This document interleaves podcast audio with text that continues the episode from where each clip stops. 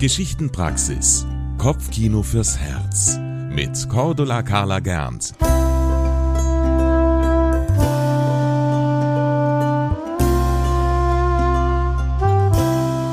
Liebe Hörerinnen und Hörer, mit der heutigen Geschichte nehme ich euch mit in die Küche meiner Großmutter. Vielleicht sitzt ihr ja gerade selbst, während ihr der Erzählung lauscht, in eurer Küche. Wer weiß. Vor vielen Jahren, als ich noch ein kleines Mädchen war, hat sich in der Küche meiner Großmutter einmal etwas Erstaunliches zugetragen. Es war in der Vorweihnachtszeit und alles begann damit, dass meine Großmutter im Supermarkt zwei tiefgefrorene Hühnchen zu einem besonders günstigen Preis kaufte. Über der Tiefkühltruhe, daran erinnere ich mich heute noch, hing ein großes Schild Zwei Hühner zum Preis von einem. Das sind ja 50 Prozent Rabatt, rief meine Großmutter erfreut und packte sofort zwei Hühnchen in den Einkaufskorb. Als wir anschließend an der Kasse anstanden, sagte meine Großmutter zu mir, Weißt du was? Heute Abend gibt es Hühnchen à la Grand-Mère. À la Grand-Mère, nach Großmutterart. Die Worte à la Grand-Mère hatten für mich als Kind einen Zauberklang. Denn immer wenn meine Großmutter etwas à la Grand-Mère machte, dann legte sie ihr ganzes Herz und ihre ganze Liebe hinein. Wenn meine Oma à la Grand-Mère Strümpfe strickte, dann bedeutete das, dass sie eine besonders schöne, weiche Wolle auswählte und viele bunte Muster hineinstrickte. Wenn sie uns Enkelkindern à la Grand-Mère ins Bett brachte, dann bekam man eine Wärmflasche, ein dickes Federbett, sieben weiche, warme, feuchte Küsse, ein kleines Stückchen Schokolade als Betttupferl und natürlich eine gute Nachtgeschichte. Und wenn meine Großmutter à la Grand-Mère kochte, dann verwandelte sich ihre Küche in eine Hexenküche. So war es auch an diesem Tag, als wir die beiden tiefgefrorenen Hühnchen im Supermarkt gekauft hatten. In Großmutters Küche wurde der Ofen eingeheizt. Er stand mitten im Raum, so dass man von allen Seiten etwas draufstellen konnte. Und an den Küchenwänden, da hingen überall viele Töpfe, Pfannen, Teller und Tassen. Es standen Gewürzkräuter herum und meine Oma bewegte sich wie eine Zauberin in ihrem Reich. Sie kochte und brutzelte, hackte und schnitt, mischte und rührte. Und ich, ich durfte währenddessen auf dem Küchentisch sitzen, mit den Beinen baumeln und die Hexenküchenatmosphäre genießen. Neben mir auf dem Tisch lagen die beiden tiefgefrorenen Hühnchen zum Auftauen. Wie ich da so saß und mein Blick zufällig die beiden Hühnchen streifte, bemerkte ich auf einmal, wie das eine Hühnchen neben mir auf dem Tisch ganz langsam die Beine bewegte. Oma, rief ich, Oma, kommst du mal? Meine Großmutter trat an den Küchentisch, und als ich ihr von meiner Entdeckung berichtete, zog sie ihre Brille aus der Schürzentasche, setzte sie sich auf die Nase und betrachtete das Hühnchen ganz genau. Du lieber Himmel, rief sie dann, das ist ja gar kein Hühnchen. Das ist ein gerupfter und tiefgefrorener Engel. Jetzt sah ich es auch. Die Beinchen sahen gar nicht aus wie Hühnerfüße. Unten war ein nackter Fuß, dann folgte ein Unterschenkel, ein Knie und ein Oberschenkel.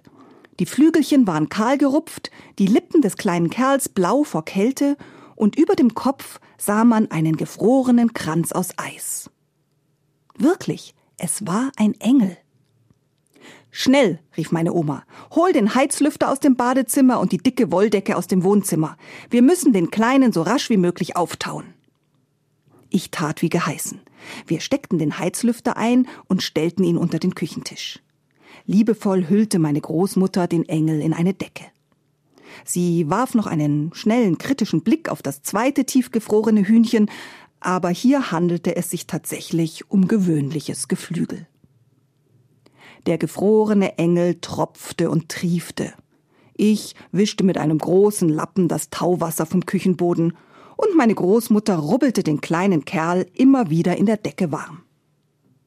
So taute der Engel allmählich auf. Nach einer Weile verzog er die blassen Lippen zu einem zaghaften Lächeln, und dann erzählte er uns, wie er in diese missliche Lage geraten war. Oben im Himmel war der Engel nämlich gerade dabei gewesen, die große Schutzengelprüfung zu absolvieren. Das ist eine sehr schwierige Prüfung, für die man lange lernen und üben muss. Wenn ein Engel ein Schutzengel werden will, muss er nicht nur sehr behende fliegen können, sondern vor allem sehr verantwortungsbewusst, zuverlässig und mutig sein. Lasse das zu schützende Lebewesen niemals aus den Augen, lautet das oberste und wichtigste Schutzengelgebot. Und um dies zu trainieren, müssen alle Engel, die Schutzengel werden möchten, einen Probetag auf der Erde verbringen und ein Lebewesen nach allen Regeln der Kunst beschützen. Dem kleinen Engel, der jetzt in der Küche meiner Großmutter saß, war für seinen Übungstag ein Huhn zugeteilt worden. Gott sei Dank, Glück gehabt, hatte der kleine Engel erfreut gedacht. Ein Huhn, das ist ja nicht so schwer. Wenn man einen Fußball spielenden Jungen oder einen Regenwurm beschützen muss, das ist kompliziert. Aber ein Huhn, was soll da schon passieren? Natürlich, man muss den Fuchs im Auge haben und auch nach vergifteten Körnern Ausschau halten, aber ansonsten droht einem Huhn keine Gefahr. Voller Zuversicht war der kleine Engel zur Erde hinuntergeflogen und hatte bald schon sein Huhn ausfindig gemacht. Er achtete sehr sorgsam darauf, es niemals aus den Augen zu lassen. Er flog vor dem Huhn her, wenn es Körner pickte. Er flog hinter dem Huhn her, wenn es über den Hühnerhof lief. Er flog um das Huhn herum, wenn es einfach herumstand und gackerte. Er machte sich ganz dünn und flog unter dem Huhn durch, wenn es auf die Hühnerleiter hüpfte. So konnte er es leicht auffangen, falls es ausrutschen sollte. Der kleine Engel machte seine Sache gut. Aber leider waren auf dem Hühnerhof sehr, sehr, sehr viele Hühner. Die liefen dicht an dicht gedrängt herum, und es war gar nicht so einfach, das Schutzhuhn nicht aus den Augen zu verlieren. Der kleine Engel konzentrierte sich so sehr auf sein Huhn, dass er gar nicht bemerkte, wie er gemeinsam mit dem Tier, das er beschützen sollte, auf ein Förderband geriet, in eine große Halle hineingefahren wurde und schließlich zusammen mit dem Huhn in der Rupf- und Gefriermaschine landete. Auf diese tragische Weise war er in die Tiefkühltruhe des Supermarktes und von dort in die Küche meiner Großmutter gelangt. Nachdem uns der kleine Engel seine Geschichte erzählt hatte, ließ er traurig seine kahlen Flügelchen hängen. Keine einzige Feder war mehr daran. Wie soll ich denn jetzt wieder zurück in den Himmel kommen? schluchzte er. Ich muss doch nach Hause. Und wie soll ich die Schutzengelprüfung machen, wenn ich hier unten auf der Erde bin? Mit großen Engelstränen tropfte er den Küchenboden voll und ich wischte die Pfütze auf. Aber meine Großmutter, die eine sehr patente Frau ist und für jedes Problem eine Lösung hat, sagte, also, du bleibst jetzt erstmal hier bei uns. Für eine Weile kannst du hier wohnen. Und während die Federchen auf deinen Flügeln nachwachsen, lerne ich mit dir für die Schutzengelprüfung. Auf diese Weise bist du gut vorbereitet, wenn du schließlich in den Himmel zurückkehrst. Gesagt, getan. Tag für Tag tapste der Engel vormittags zu meiner Großmutter in die Küche, setzte sich zu ihr an den Küchentisch und paukte dort für die Prüfung im Himmel. Meine Oma holte das Buch Was frohlockt denn da aus dem Bücherschrank und übte mit dem Engel die Himmelsornithologie rauf und runter. Sie fragte ihn zur Wolkenkunde ab, ließ sich die wichtigsten Schutzengelgebote aufsagen und prüfte all das, was ein Schutzengel eben wissen muss. Man kann sich vorstellen, dass das eine ganze Menge ist. Nachmittags dann haben der Engel und ich gespielt. Eines Tages jedoch, als meine Großmutter den Engel wie jeden Vormittag zum Lernen in die Küche rief, bemerkte ich, wie die nackten Füßchen des Engels nicht wie sonst über den kalten Fliesen tapsten, sondern nein, der Engel schwebte ein kleines Stück über dem Boden. Auf seinen Flügeln waren inzwischen ganz viele schneeweiße, flaumige Federn nachgewachsen und trugen ihn durch die Luft. Am nächsten Tag schwebte der Engel bereits ein Stück höher über dem Boden und am übernächsten Tag noch ein Stück höher. Und am überübernächsten Tag war er verschwunden. Einfach so. Weg. Ohne Abschiedswort, ohne Abschiedsbrief. Und das Einzige, was er zurückließ, war eine kleine weiße Feder. Sie lag auf dem Küchentisch meiner Großmutter. Diese Engelsfeder habe ich sehr gut aufbewahrt.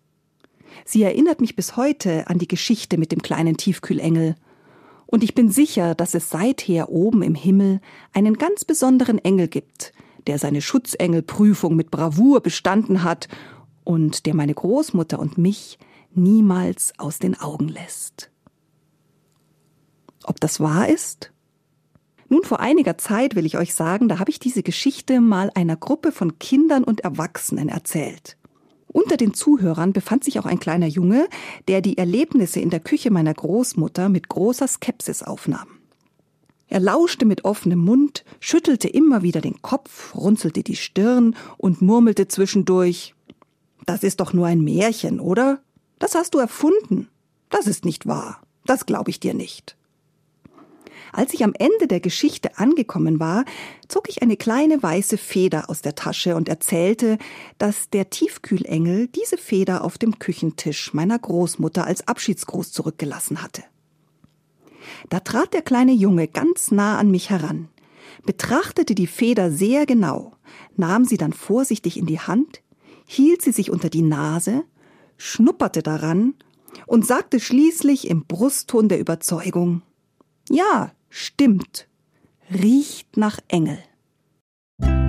Das war eine weitere Folge der Geschichtenpraxis. Kopfkino fürs Herz mit Cordula Carla Gernt. Jeden Samstagmorgen neu im MKR. Immer um 20 vor 8. Die Geschichtenpraxis ist eine Produktion des katholischen Medienhauses St. Michaelsbund. Wir machen auch Ihren Podcast.